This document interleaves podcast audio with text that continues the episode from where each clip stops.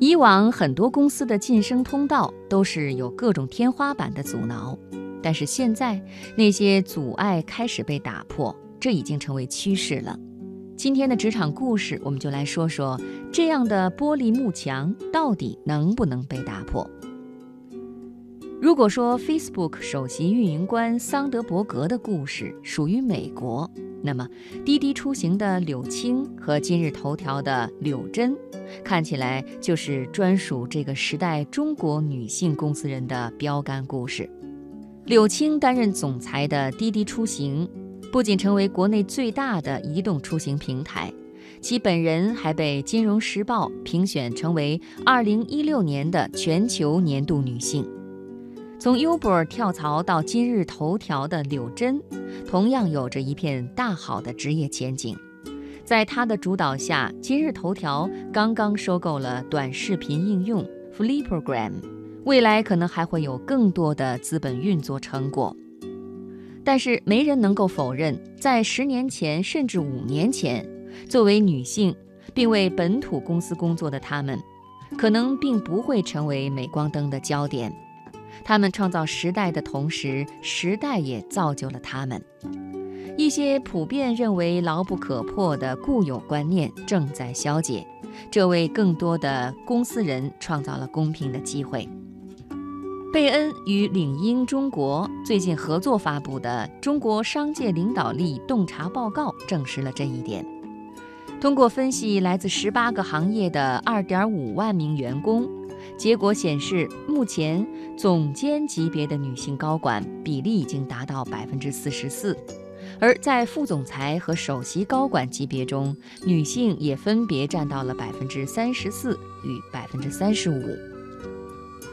虽然透过数据仍然能够发现总监和副总裁或者首席高管之间存在比较明显的玻璃天花板，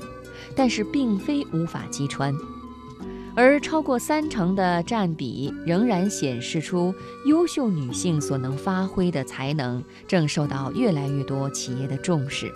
她们构成了一股无法忽视的力量。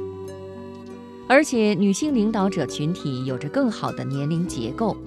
她们普遍比男性更为年轻。三十五岁以下女性领导者的占比超过了百分之四十。而男性群体的这个数值仅为一半，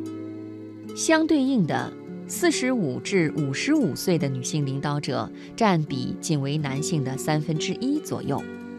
相对较高的起点，让他们在年轻的时候拥有了更好的机会，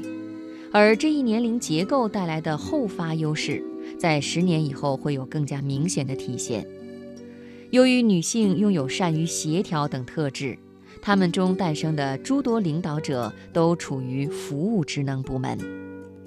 将三十五岁以下的男性与女性领导者交叉对比，可以发现，女性在行政部门领导岗位中的比例达到了百分之九十三，近乎处于垄断地位。紧随其后的是人力资源部门和品质保证部门。这两个部门的女性管理者占比分别为百分之七十七和百分之六十七。除此之外，媒体和法务部门中女性高管的占比也超过了六成。因此，只要给予女性足够的机会，柳青和柳珍不会只是个案，会有更多与她们类似的杰出领导者脱颖而出。与此同时，打破的还有人才本身对本土企业与跨国企业的认知差异。在大多数人的印象中，相较于本土企业，跨国企业看上去是一个更好的选择。事实上，他们的刻板印象中有不少是正确的，比如，跨国企业管理者中有更多人拥有海外教育背景以及 MBA 学位。但是如果观察人员流动的方向，会发现一个与之相反的趋势：更多中国的人才开始从跨国企业流向本土企业，只有百分之十的跨国企业高管是从本土企业跳槽而来，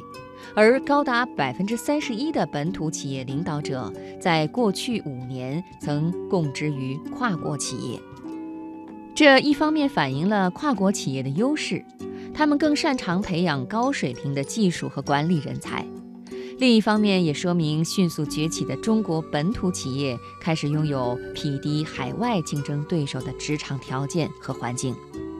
途家网联合创始人兼 CEO 罗军认为，这一趋势可能还将持续一段不短的时间。他说。中国的崛起会让人才资源越来越本土化，所以越来越多的人选择本土优秀企业也是一种趋势。来自本土企业的领导者是否能够在跨国企业中得到充分施展才华的舞台，这一直以来都是一个问题。柳真就是这样的例子。与此同时，拥有全球性业务的前一百名中国企业。过去五年的营收增长了百分之七十，海外员工数量增长了百分之一百三十，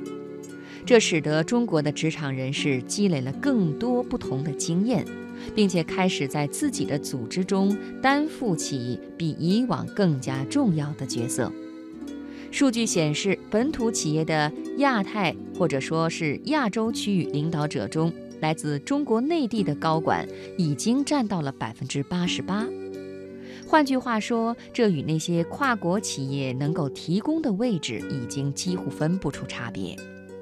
相反，庞大、复杂并且瞬息万变的中国市场，也需要跨国企业积极提拔来自中国内地的人才，